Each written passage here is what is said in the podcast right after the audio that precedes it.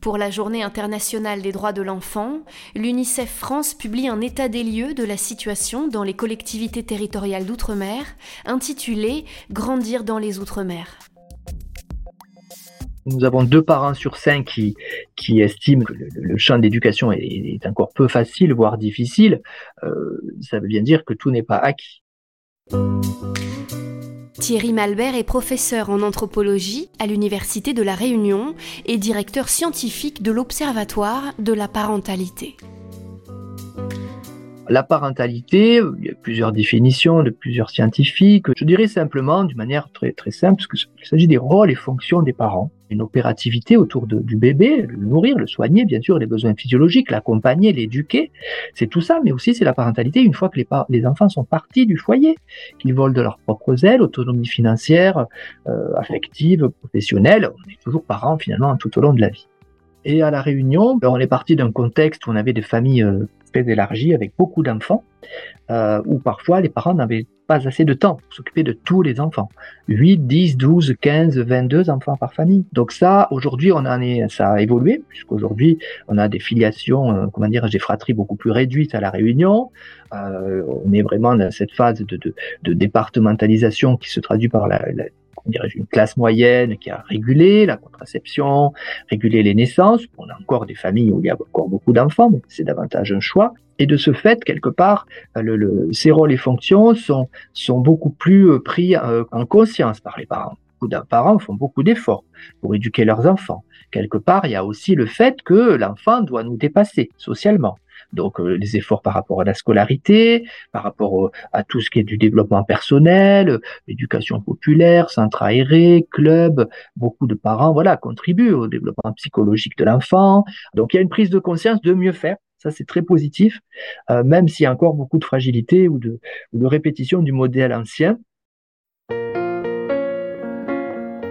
On a terminé en, en 2021 une, une, grosse étude sur la famille monoparentale à La Réunion. C'est la première étude qu'il n'y en a jamais eu. On a fait également une étude sur la famille recomposée, parce que cette famille recomposée, elle existe beaucoup du fait des séparations, euh, voilà, du veuvage. Ensuite, nous avons travaillé sur la question des papas et la CAP de la Réunion a décliné toute une sensibilisation sur le rôle et la place des papas c'est vraiment important en fait de, de, de, passer le maximum de moments de qualité avec, euh, avec mes garçons. C'est un bonheur de s'occuper de ses enfants tout simplement. Moi comme la maman, on s'occupe euh, à égalité. Mon enfant aujourd'hui, je lui fais toujours des câlins, je lui dis tous les jours, tous les soirs, je lui dis je t'aime. Alors pendant très longtemps à la Réunion, on a eu un père un peu éloigné de la cellule familiale. Il allait au travail, il, était dans d'autres obligations, dans des cercles d'hommes, le sport, euh, la boutique, euh, voilà, les combats de coq, etc. Et puis autrefois, les hommes étaient loin de la petite enfance surtout. On a eu beaucoup ça à la Réunion. Puis il faut dire aussi que beaucoup plus loin dans la société esclavagiste, les grandes plantations, les hommes et les femmes étaient séparés. Donc quelque part, le père était, surtout un géniteur, mais pas forcément un, papa. Donc à, travers tous ces héritages, en lien avec la société de plantation d'hier euh, et les contextes du XXe siècle, du travail, voilà, du labeur, eh bien, quelque part, euh, cette question du père absent est souvent revenue. Elle nous a donné envie de faire une étude et à travers cette étude, on est allé questionner les jeunes générations et les anciens.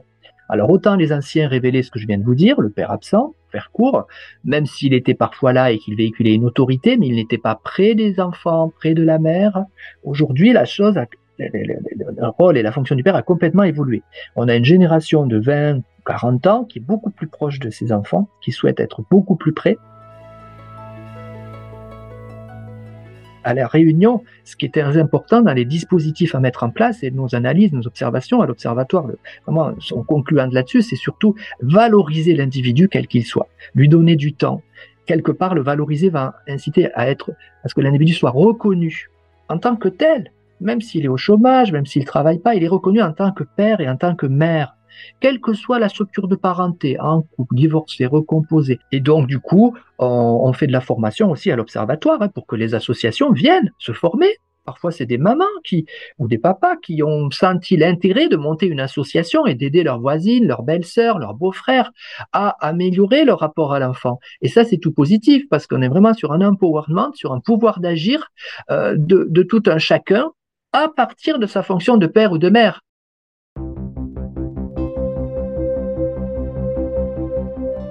sur ces terres de la Réunion, on a connu l'esclavage, on a connu l'engagisme, on a connu des régimes très autoritaires avec des violences extrêmes sur l'individu, violences physiques, psychologiques, euh, morales à tous les niveaux. Et voilà, c'est pas c'est pas loin derrière. Même si euh, l'abolition de l'esclavage ça fait 170 ans, mais on comprend qu'une société qui a connu l'esclavage, telle que la société réunionnaise, il y a d'autres sociétés malheureusement hein, dans les départements d'outre-mer qui ont connu l'esclavage, elles s'analysent pas comme une société qui n'a pas connu l'esclavage. Et ça, tous les scientifiques le disent, qu'ils soient historiens, sociologues, anthropologues, etc. Et donc, il est important dans tout ce qui est transgénérationnel, tout ce qui passe, de quelque part l'avoir en tête parce qu'on doit désengrammer, on doit laisser parler aussi, qu'il y ait beaucoup de cellules d'écoute, mais on doit désengrammer et donner des, des outils. Et la communication non violente, c'est des outils euh, pratico-pratiques pour ceux qui arrivent à, les avoir, ces outils, en tout cas, avoir un temps pour, pour, euh, pour être au contact des formateurs. Et, quelque part, ces outils doivent être divulgués euh, sur la, le plus grand nombre.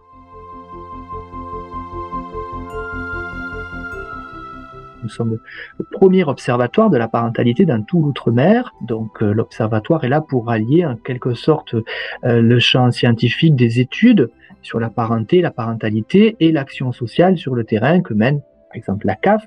Et l'observatoire est ouvert à tous les réunionnais évidemment on a monté cet observatoire de la parentalité qui a plusieurs objectifs. Un, c'était recenser finalement, c'est un peu comme une fédération quelque part, hein, recenser qui fait quoi sur le, champ de l'éducation familiale pour les associations comme pour les parents. Mon enfant grandit, j'ai besoin voilà d'autres supports, une aide, je n'arrive pas à parler avec lui, je sais pas, de la sexualité, le rapport à l'autorité, j'ai besoin d'une piqûre de rappel, d'un conseil, je sais où je peux entrer, où je peux aller. Ça, c'est formidable.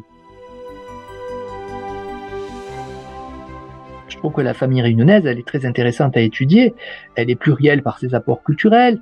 Euh, oui, il y a plusieurs euh, types de religions et parfois il y a du lien social qui, se met en place différemment en fonction des cultures. On a représentation du, rôle du père, représentation du rôle de la mère, etc. C'est très variable, mais quelque part, euh, j'oserais dire que derrière le sens de la famille, il y a la reliance, il y a l'éducation, la reliance, mais j'oserais dire que finalement, la famille, elle est au cœur de toute la société, de tout l'édifice sociétal. Voilà, c'est le mieux-être finalement qui m'intéresse à la famille, et le mieux-être de l'enfant.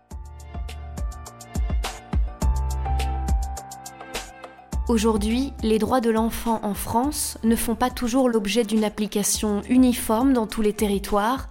Il est urgent de construire une société plus juste. Dans les Outre-mer comme dans l'Hexagone, tous les enfants doivent avoir les mêmes droits. UNICEF pour chaque enfant.